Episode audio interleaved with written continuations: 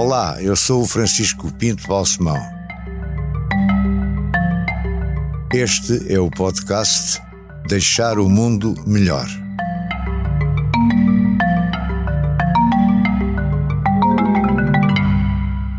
Esta entrevista foi gravada no dia 21 de dezembro de 2022. Com os primeiros ministros com que trabalhou, como é que era Sócrates, como é que eram os outros, como é que comparam? Eu trabalhei com dois, com, com o António Guterres e com o José Sócrates. Eu eh, gostei muito de trabalhar quer com um, quer com, com outro. São personalidades completamente, completamente distintas. Completamente distintas. Trabalhávamos de uma forma muito distinta com um e com o outro. Obviamente, com, com o Sócrates trabalhei com maior proximidade, porque sendo número dois do governo, trabalhava, estava também na, na, na coordenação política do, do governo naqueles primeiros dois anos. Com o António Guterres, apesar de estar nos assuntos parlamentares, eh, a coordenação política era mais centrada eh, noutras pessoas e não tanto nos assuntos parlamentares, mas, eh, mas adorei, enfim, sobretudo a fase em que fui Ministro da Justiça, gostei muito. Gostei muito de ter quando o António Vitorino saiu, uma das competências que eu herdei foi a da Expo, e portanto gostei muito, enfim, não tanto da parte dos, daqueles meses da Expo, que foram muito intensos, foi intenso, mas foi sobretudo preparar o pós-Expo, não é? Porque hoje toda a gente acha uma evidência, mas na altura, não sei se recorda, que o grande receio era acabar da Expo, que isto vai ser, vai ser eh, uma tragédia como foi a Ilha da Cartucha em Sevilha, ou isto vai, vai recomeçar. E de facto correu muitíssimo bem. Contei, aliás, com uma pessoa preciosa, que foi que é o António Mega, o António Mega Ferreira, eh, que foi a pessoa que depois geriu todo esse pós-expo. Bom, é um caso de sucesso. Quer dizer, hoje vivem lá. É hoje uma freguesia, é? o Parque das Nações, é o núcleo central de uma grande freguesia, que é o Parque, que é o Parque das Nações, eh, tem milhares de postos de trabalho das empresas que, entretanto, lá se instalaram, e é hoje uma parte perfeitamente integrada da cidade. E acho que o trabalho que, entretanto, se conseguiu fazer, designadamente no período em que fui Presidente de Câmara, de começar a juntar a Expo ao resto da cidade, com o desenvolvimento daquela zona da Matinha, eh, enfim, é um trabalho que espero que agora continue e que aquela renovação da zona do Beato permita definitivamente serzir e cozer aquela zona da Expo ao resto da, ao resto da cidade. É, muitas vezes estou a ouvi-lo agora, nesta conversa, a ouvi-lo falar, fala muito como o Presidente da Câmara de Lisboa. Fui. E, e gostei muito, aqueles oito anos. Foram... Não perdeu esse. Não, isso perdi. Ouça, eu, há uma regra que tenho na vida. Eh, eu não sei se, aquela ideia de que não se deve voltar onde se foi feliz é assim. Há uma regra que eu tenho que é uma vez cessada a função, nunca mais. Eh, Mas já também eu dizer, se fosse eu, fazia. Não, não, nunca. Eu conheço aquilo bem. Não, não, nunca, nunca, nunca, nunca tive essa atitude e nunca fiz isso. Eu só voltei ao Ministério da Administração Interna para as cerimónias de posse dos comandantes gerais da, da GNR, ou diretor nacional da PSP, e evito ao máximo fazer discursos na área da administração interna. Uh, na abertura dos anos judiciais falei uma única vez, uh, porque também parecia mal nunca falar, mas não falo porque não gosto de falar dos assuntos. E como Presidente da, e, e na Câmara de Lisboa, com exceção das cerimónias do 5 de Outubro, nunca mais lá voltei, nem nunca mais falei sobre os temas relativos à cidade de Lisboa. Acho que uma a pessoa... Câmara de Lisboa também foi um período longo da sua vida. Hoje foram oito anos. anos. Até agora foi mesmo, foi mesmo o sítio onde eu estive mais tempo. E gostou muito? Gostou... Adorei, adorei, adorei. Eu gostou mais de tudo até agora? Não, não fazer quero fazer ranking, essa... como é que fazia? Não, ouça, faço, não, não, não faço esse ranking. Gostei, ah, eu, como disse há pouco, tenho tido, tenho tido a felicidade de ter podido fazer na vida sempre coisas que gosto. Mesmo coisas que à partida julguei que não ia gostar, acabei por gostar muito com exceção, insisto, daqueles dois anos de lida parlamentar que não foi de facto onde me senti Essa mais realizado. Não, quer dizer, fiz, ou seja, e há até quem diga, eu tenho a simpatia de dizer que fui um bom bem. líder, que, que, fiz, que fiz bem, mas fazia a contragosto, sabe? Eu gosto de funções executivas. Está a ver? Eu gosto de fazer coisas. Gosto de pôr a mão na massa. Gosto de fazer coisas, de, de concretizar coisas. E ser líder parlamentar da oposição é uma coisa muito eh, felizmente saí naquela fase em que já acordava a pensar o, o, como é que os vou chatear hoje, está a ver? Era um, um pensamento horrível. E na Câmara de Lisboa, eh, acho que se tivesse de escolher o seu legado, o que é que deixou? Não, não é uma lista exaustiva, mas duas ou três feitos. Não sei, ninguém é boa, é bom. Ah, em cada seja, sei lá, coisas, adoro, por exemplo, se eu olho para quando a vez passo na Ribeira das Naus, tenho orgulho de ter transformado um espaço que estava praticamente fechado à cidade, hoje num ponto central da cidade. A transformação, a transformação que fizemos do Terreiro do Passo foi absolutamente extraordinário. A gritaria que foi cortar o trânsito nas faixas laterais do Terreiro do Passo e agora eh, as pessoas nem têm dificuldade em perceber como é que ainda não, não se cortou, não, não, não tivemos a coragem de cortar também as outras, mas de facto era muito difícil para a ligação entre a zona oriental e ocidental da, da, da cidade, o trabalho que foi feito na revisão do plano diretor municipal, a reforma que fizemos das, das, das freguesias, o, a capacidade de gerir eh, em condições políticas eh, horríveis, muitas das vezes. Eu acho que, não, tenho, tenho, gostei muito do que, desse, desse trabalho. E agora? Bom, e há uma coisa que é certa, quer dizer, a Lisboa adormecida tínhamos em 2007, hoje talvez o que se o que eu ouço as pessoas queixarem-se é talvez de um excesso, um excesso de cosmopolitismo. Há movida demais, não é? Sim. Olha, ouça, por exemplo, é da transformação do intendente, não é? Quer dizer, quando eu, quando eu decidi pôr o gabinete do Presidente da Câmara no intendente, toda a gente achou uma ideia absolutamente extraordinária e bastante irrealista. É, hoje interrogo-me se é, não devíamos, ter, enfim, não, se teríamos feito melhor em adquirir alguns daqueles edifícios para garantir que a habitação hoje lá existente era mais acessível do que aquela que é, que se tornou. Mas era de facto difícil imaginar que em tão pouco tempo aqueles, aquele, uh, o, o lar que se transformava tanto e com uma valorização imobiliária tão forte como aquela que existia. O, os seus. O, ah, todos nós temos uma tendência de achar que depois de mim virá quem bom de mim fará, etc.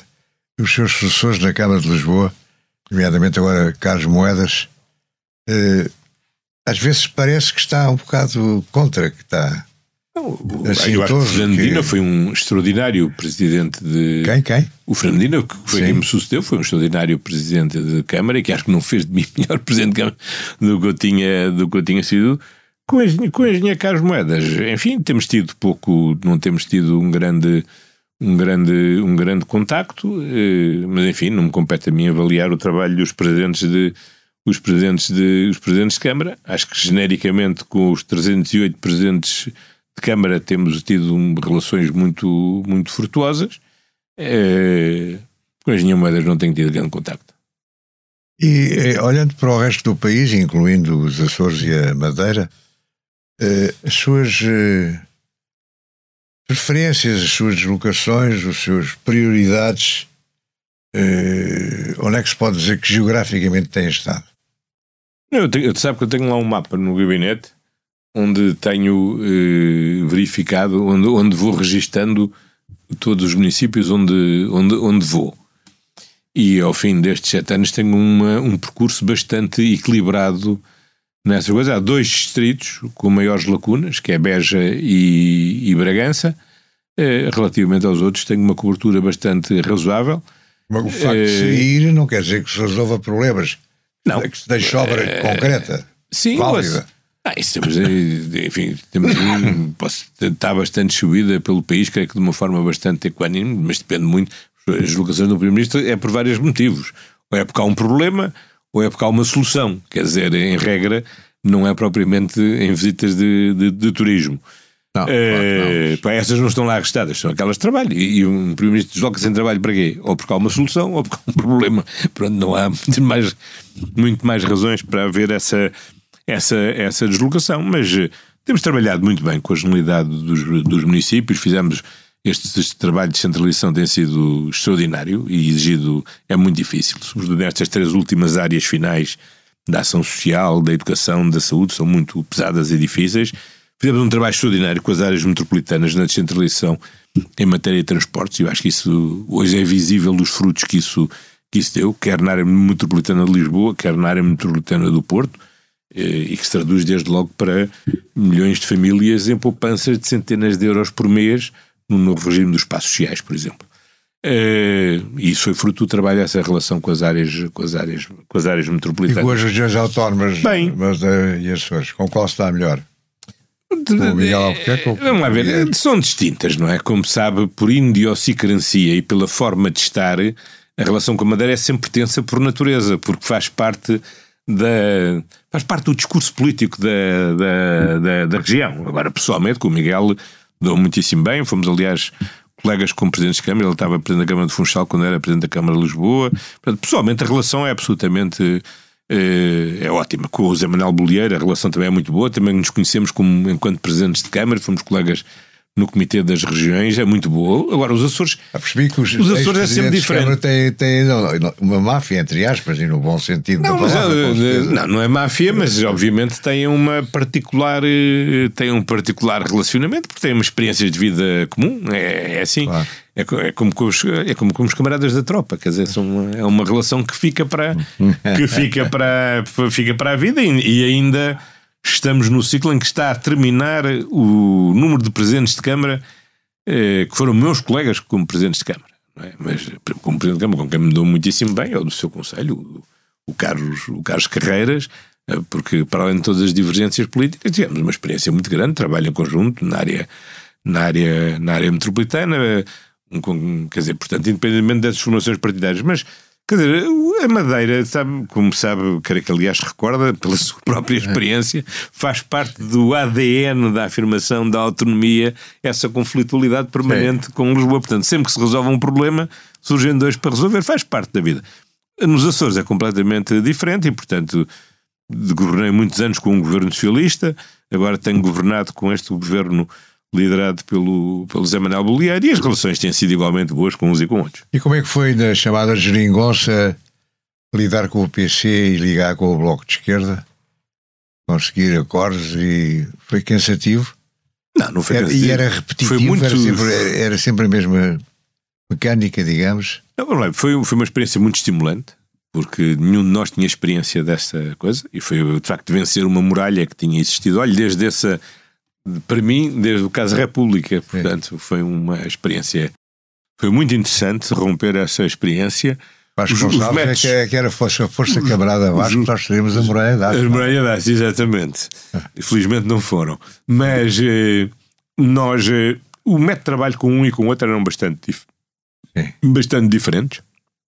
Porquê? Em quê? Porque são partidos de. Mas, por exemplo, dê-me assim um exemplo. Vamos lá ver, o trabalho, dou-lhe assim um exemplo. O trabalho com o PCP é um trabalho necessariamente reservado. Nós podemos ter 20 reuniões com o PCP e não há a menor fuga de informação sobre o que é que se discute com as reuniões com o PCP. Sim. O Bloco não é assim? O Bloco tem outra relação com os, com os mídia, não é? Portanto, antes da reunião, durante a reunião e pós-reunião é sempre, é sempre de outra forma. Portanto, a reunião e, portanto, temos que trabalhar de uma forma, tínhamos trabalhado de uma forma distinta com os e Já agora, do relacionamento com o Presidente da República, é mais à maneira do Bloco ou mais à maneira do PC? Eu não tenho nenhuma razão de que eu trabalhei com dois Presidentes da República. Sim. Já é esta oportunidade. E se, e se os calendários cumpridos, trabalharei até com um terceiro Presidente da, da, da República. São muito diferentes, Cavaco e Marcelo. São completamente diferentes na personalidade. Sim. Eh, como é público e notório, o Presidente Cavaco Silva fez tudo o que pôde para evitar dar-me posse, mas como eu tenho dito, a partir do, é uma pessoa extraordinariamente institucional e, portanto, a partir do momento em que deu posse e enquanto foi Presidente da República, teve uma relação absolutamente impecável. Impecável. Eh, era uma relação muito formal, nós tínhamos reuniões sempre à quinta-feira, sempre à mesma hora e que durava sempre o mesmo. Se havia muitos assuntos a tratar a partir de certa altura ele via que estava a demorar e apressava a conversa, havia pouco assunto a tratar, a conversa depois prosseguia de uma forma mais distendida, menos centrada no trabalho que já se tinha escutado. Com declarações suas já saída ou não? Nunca, nunca, nunca. Nunca, nunca fiz declarações já saída, nunca fiz declarações. Mas agora com o Marcelo Pessoa Nunca feito. fiz também declarações, declarações já saída, não, não, nunca, não, não. Isso é um princípio fundamental que, que não tem havido nem à cobertura da comunicação social. É, as reuniões. Eh, depois, ah, conhece a personalidade de ambos. Com o general Liano estavam sempre os dois ali à espera. Eu sei, eu sei, mas não, não. Os tempos têm sido bastante diferentes e, portanto, nunca aconteceu isso. Nunca houve nenhuma declaração sobre isso. Com, com o professor Cavaco Silva, abrimos, aliás, uma boa tradição, retomámos uma boa tradição, que tinha havido com o António Guterres, a mesma coisa, foi convidámo-lo para ele presidir ao Conselho de Ministros, como sabe, a Constituição permite que o Governo, com o Primeiro-Ministro, possa convidar o Presidente da República a presidir um Conselho de Ministros, e convidámo-lo para o último, a presidir ao último Conselho de Ministros do mandato dele, foi no Forte São Julião da Barra. Foi a única vez? Que o convidei, sim. convidei, convidei para, para essa para o último, para o último Conselho Ministro do é, mandato. Foi uma coisa bonita, simbólica. Sim, fizemos, até combinamos uma agenda interessante relativo, foi um Conselho Ministro temático centrado nas questões do mar, que era uma temática que ele tinha valorizado muito durante o seu, o seu mandato e, portanto, não tenho nada a apontar na relação com o professor Cavaco Silva nessa, nesse período. E depois disso também não, quer dizer, ele tem naturalmente, ele depois tornou-se um homem livre e, portanto, tem expressado livremente as divergências relativamente à minha governação, mas isso faz parte da, da vida, mas temos. Acho que temos os dois consideração mútua, eu pelo menos tenho para ele, e tenho sentido sempre da parte dele. E com o atual Presidente? Com, com, com, o atual Presidente, como sabe, são personalidades completamente distintas. Sim. E também a minha relação pessoal com ele também era distinta. Tinha sido aluno dele, tínhamos ao longo dos anos tido vários momentos de, de encontro, até trabalho em conjunto. Quando eu era advogado, solicitei-lhe pareceres. Uh, enfim, em vários momentos tínhamos convivido. Foi bom aluno, ele deu, deu de boas notas. Então, já disse, deu uma melhor nota toda, teve, foi a deu melhor um 17, nota, deu um 17, portanto. Foi ele que deu 17. Ele deu 17. Deu 17. Portanto, tivemos uma, muito boas e temos mantido. E, portanto, vamos lá ver, isso também influencia, porque obviamente nós sabemos que, para além das funções institucionais, digamos, a, a química da relação pessoal também é distinta e conhece a personalidade de um e do outro, e portanto as relações também têm sido distintas. Mas muito boas, quanto ao Presidente da República, muito boas. Às vezes as pessoas têm dificuldade em compreender que o nosso sistema político, como sabe, é muito sofisticado.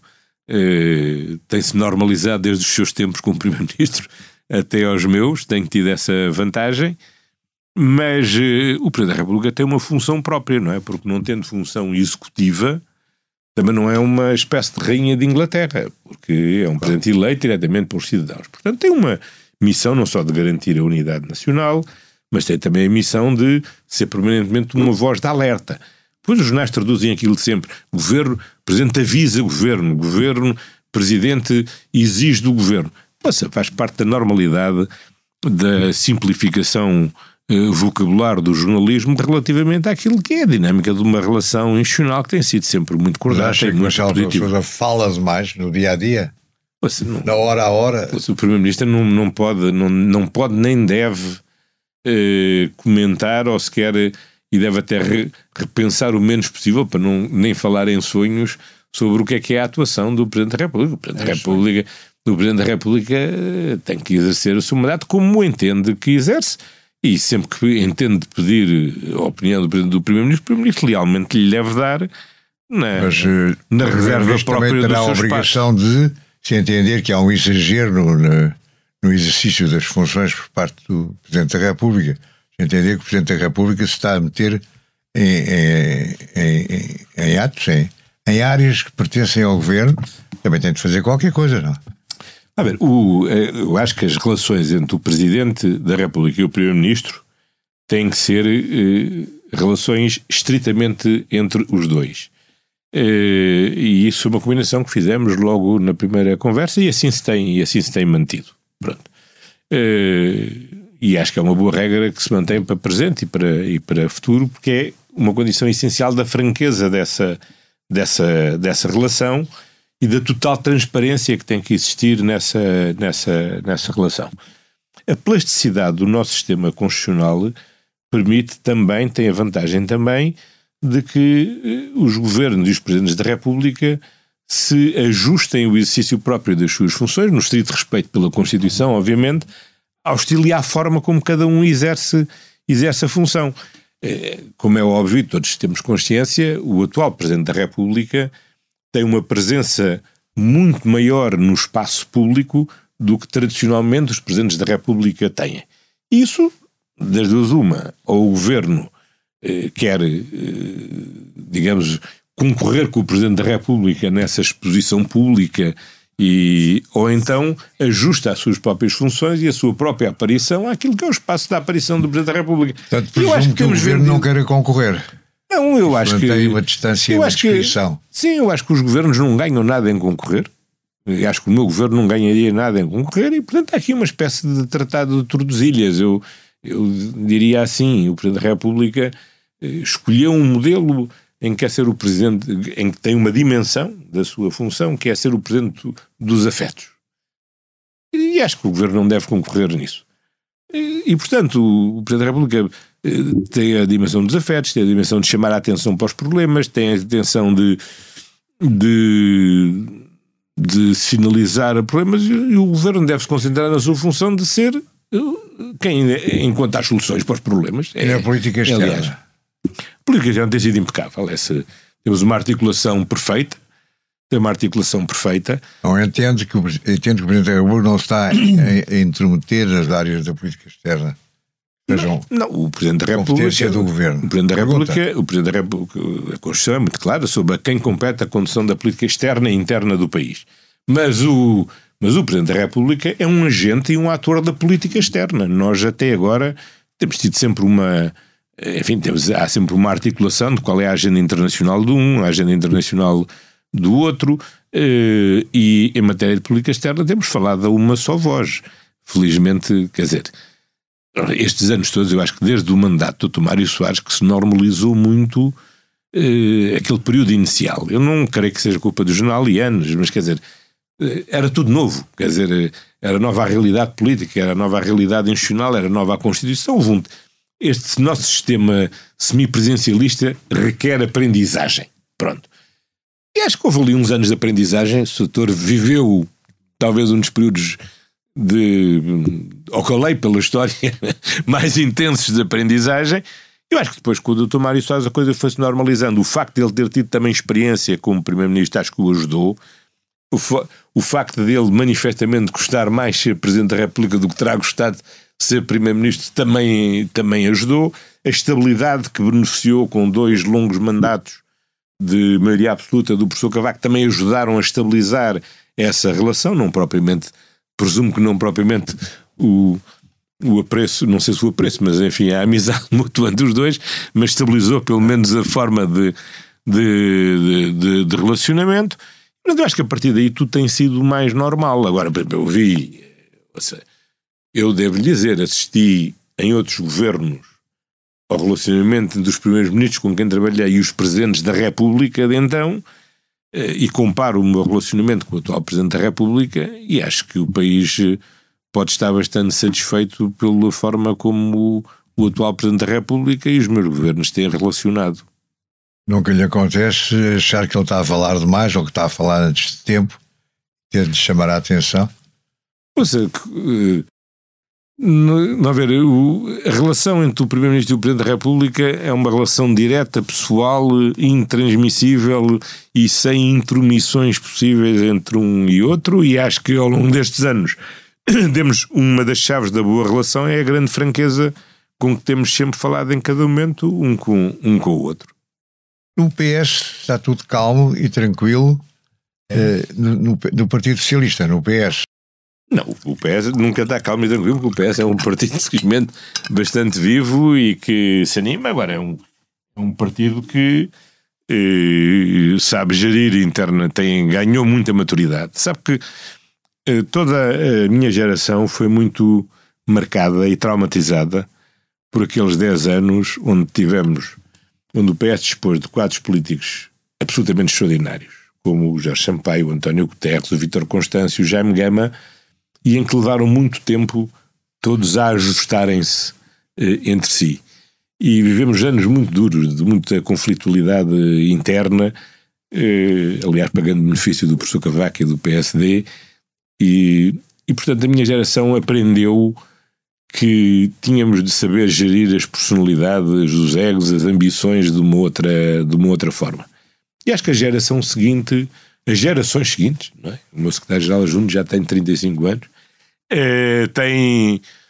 É, aprenderam a que a vida interna do PS deve ser vivida com maturidade, não quer dizer que pensemos todos o mesmo e que não haja divergências, agora aprendemos foi a resolver entre nós, as, entre nós as, as divergências. E um partido que tem as responsabilidades que tem de governo, que teve até recentemente de governo regional nos Açores, que tem, que é há, vários, há quase 12 anos o maior partido eh, nas, ao nível municipal e ao nível de freguesias, tem obviamente que ter uma cultura de responsabilidade e de poder eh, destino de quem está na oposição. E a pergunta seguinte é, obviamente, com o Partido Socialista domado, com maioria absoluta no Parlamento. Domado? Não é domado. Partido... Dominado, controlado, é dominado, é um disciplinado. Partido... Não é disciplinado, é um partido que vive serenamente e, e criativo, com criatividade, as suas, a sua vida interna, mas, mas de uma forma devidamente organizada e sem excitações. O Partido Socialista organizado... É Vai haver eleições mas está a ver, vamos ver, eu fui eleito, não sei se recorda, em eleições primárias, que foi a primeira vez que um partido, aliás, por iniciativa de António José Seguro, convocou eleições primárias abertas, onde votaram não só militantes, como também quem se inscreveu como simpatizante do PS para escolher. Foi um debate muito vivo, eh, duro, não é? Duro, mas pronto, depois dessas eleições, toda a gente diz, ah, agora vai ser o PS, vai ficar dividido para todo o sempre e tal. Pronto, não, não foi foi-se integrando. Hoje tenho vários membros do governo que foram apoiantes do António José Seguro. O atual líder parlamentar do PS foi, era um dos grandes apoiantes do António José Seguro. E essas visões já estão lá no passado e ultrapassadas e digeridas. calmo, tranquilo. Não, Sereno. Não, não, é calmo e tranquilo, é, é as divergências, as, as diferenças de opinião são vividas de uma forma madura, em que as pessoas discutem e se organizam para as, Portanto, voltando à minha questão e retirando o do mato, que realmente é sim, exagerado, não é, não é... é tem o Partido Socialista acalmado e maduro e consciente das suas responsabilidades e dentro desse Partido Socialista tem a maioria. Uh, tem a maioria absoluta no Parlamento. E ainda lhe faltam alguns anos de mandato, quatro anos, não é? Faltam, não é faltam, tenho. Tem, tá não, é uma. Ainda é uma tem de cumprir, é uma falta não, cumprir. Não, não, não, não é uma pena, é uma, é uma oportunidade. Está contente. Que os portugueses generosamente. A minha pergunta é: vai, vai estar. Vai tentar estar com, com o Primeiro-Ministro, com o líder do Partido Socialista durante todo este período? Ou vai se candidatar à presidência da República? Não, não, ou isso todo, A hipótese de um lugar europeu Hum, essa pergunta é uma, é uma opção. Não, Presidente da República já expliquei a toda a gente que nunca serei, em circunstância alguma, eh, candidato, aliás, por uma razão fundamental, é que eu acho que quem gosta de ser Primeiro-Ministro, quem tem uma vocação executiva, se for para a Presidência da República, só arranjará complicações e dificuldades a quem está a exercer as, as, as funções. Olha, era como se eu tivesse sido Presidente da Câmara de Lisboa e tivesse ido para Presidente da Assembleia Municipal tenho, em todos os municípios onde isso aconteceu, e foram vários, deu sempre chatice, porque o Presidente da Assembleia Municipal depois quer estar sempre a opinar sobre aquilo que o Presidente da Câmara está a fazer. Ou seja, uma pessoa cumpre a sua função e, cumprida a sua função, deve desejar as maiores felicidades a quem lhe sucede e não se deve estar a imiscuir nisso. Nunca seria da República nem pensar. Na eh, eh, Europa, eu já tenho um cargo europeu, porque por inerência o Primeiro-Ministro é membro do Conselho Europeu, onde participo ativamente e onde acho que Portugal, desde que o, desde que o António Guterres foi Primeiro-Ministro e depois também com o Durão Barroso, eh, houve algo que perceberam: é que se Portugal eh, quer ter um peso efetivo na Europa, não se pode limitar à dimensão geográfica e populacional que tem e, portanto, tem de integrar-se no conjunto dos debates europeus e não aparecer só em Bruxelas para tratar dos seus próprios problemas. E eu acho que essa mudança que introduzida pelo António Guterres, isso tem permitido, de facto, a Portugal ganhar um peso mais importante na, na, na Europa. Carlos e eu sinto-me. Vitorino, por exemplo, também. Carlos Guterres, Durão Barroso, Durão, nós é, ouça, o Durão Barroso foi do. É da, só Jacques Delors, para além do. É a única personalidade que foi dois, fez dois mandatos como presidente de comissão. Não quer dizer que eu, que eu tenha sempre, de, sempre concordado com a política que o Durão Barroso executou é como presidente da comissão. Mas, bom, mas é, foi bom para Portugal também. E foi bom para Portugal, indiscutível, indiscutível, indiscutivelmente. Agora, é, é, ouça, eu tenho uma missão que, que, assumi com muito orgulho, que é ser Primeiro-Ministro de Portugal, que exerço com muita satisfação. Acho que a minha participação no Conselho Europeu eh, tem ajudado a Europa, tem sido boa também para, para Portugal e, e, estou muito satisfeito e muito realizado com essa, com essa função. Mas o lugar do Alba Michel não gostava? Mas, sabe que eu nunca, eu acho que uma das boas condições para se exercer bem a função que se está a exercer é não andar a pensar o que é que queremos fazer a seguir. Quer dizer, nós temos que viver. Mas pode estar de olhos fechados também, desculpa. Não, mas eh, também. Nem acredito que seja capaz de fazer Eu isso. nunca estive na vida, eu, eu nunca exerci nenhum cargo político até hoje a pensar qual era o cargo político que ia exercer eh, a seguir. Eu sei os que não quero, agora não vou nunca estar a, a distrair-me das funções que tenho ou a condicionar as funções que tenho sobre o que é que vou fazer eh, Vou fazer a seguir, em outubro de 2026 verei o que é que irei fazer eh, a seguir, ou antes disso, de outubro, antes de outubro de 26, tenho logo, desde logo de decidir se, se mantenho na liderança do PS, se não me mantenho na liderança do PS. É, mas não é no próprio dia. Não, para isso é antes. Isso, isso, e pensam-se com bastante sim, tempo. Terei que, isso terei que fazer. O, nosso, o calendário do PS, o PS tem um congresso agora em 23, tem outro em tem outro em 25, tem, temos muito tempo pela frente. Eu, para já, uma coisa que eu tenho, que é saber, que é, é cumprir o programa de governo que os portugueses me mandataram para, para construir, que tem que adaptar a esta nova realidade, que é a essência da guerra, que é a essência da inflação, eh, mas em que, neste novo contexto, temos de prosseguir aquilo que são eh, os compromissos que assumimos com os portugueses. É para isso que eu tenho que trabalhar. Foi para isso que me contrataram, é para aí, aí que eu tenho que me ficar. E, porque é que parece, e do lado da oposição existente neste momento, eh, acha que o PSD está a fazer uma oposição que o preocupa ou é uma oposição que para si não, não conta, que não, não, não precisa. As oposições contam sempre. O que é que, o que, é que significa do preocupa? Não, não percebo o sentido. Da, no sentido é dos argumentos que o, que o PSD dá, ou os, os projetos que avança, não, não, não, não parecem, em termos gerais, aceitáveis e, portanto, não, não os considera. Acho que um governo tem sempre o dever de considerar os Sim, argumentos que são é, utilizados pelas oposições. É, há, uma, há uma diferença. Um governo tem um programa para cumprir que é o seu e não o programa das oposições. Quanto durante Luís Montenegro, temos tido muito boa relação. Acho que conseguimos um acordo muito importante para o futuro do país, que é termos entendido sobre um primeiro passo fundamental, que é qual é a metodologia para tomarmos uma decisão sobre onde é que vai ser o futuro aeroporto da região de Lisboa, porque, como sabe, é, uma, é um drama que o país arrasta há 50 anos em debate. E mesmo que não venhamos a ter. Inacreditável. É inacreditável, ouça. Acho que ficará nos manuais de como não fazer. Pronto. Ah. E eu acho que agora demos um primeiro passo que acho que é muito importante, que é entendermos sobre a metodologia. Eh, já está constituída a Comissão Técnica Independente, que vai fazer a avaliação ambiental estratégica as personalidades foram escolhidas pela metodologia que, foram, que foi indicada, com total independência.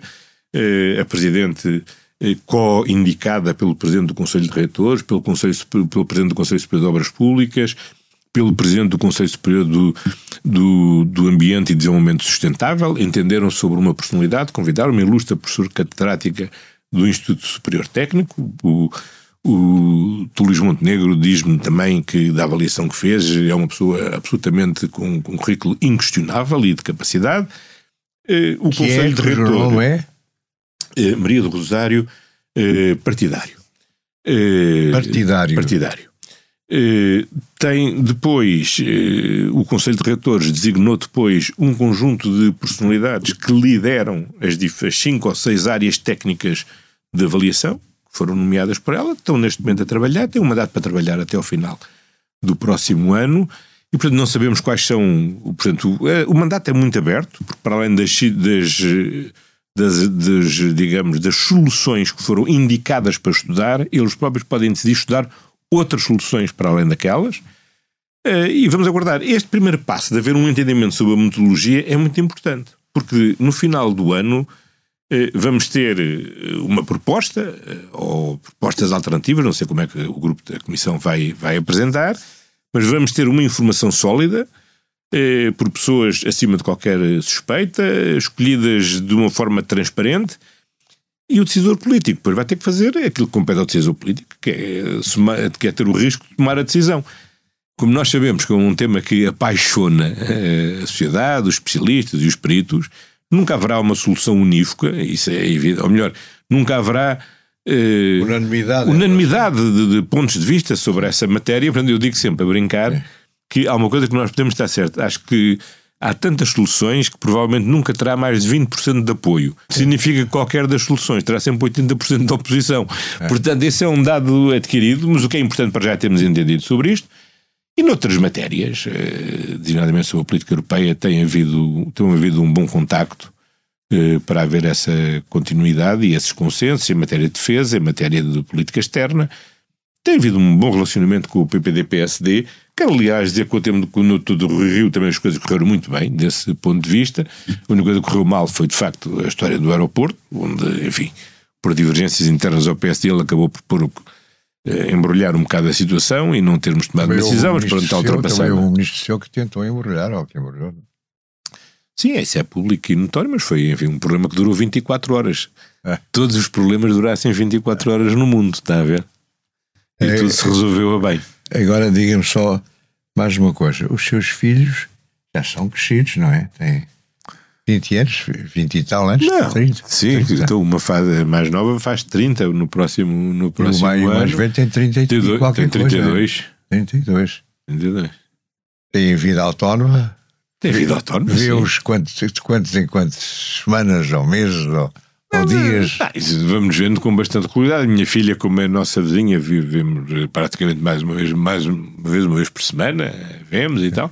O meu filho é mais netos alto. não há? Mas, não, não há netos. Não há. Netos humanos não, são só, só cães. Temos já três netos cães, é, é.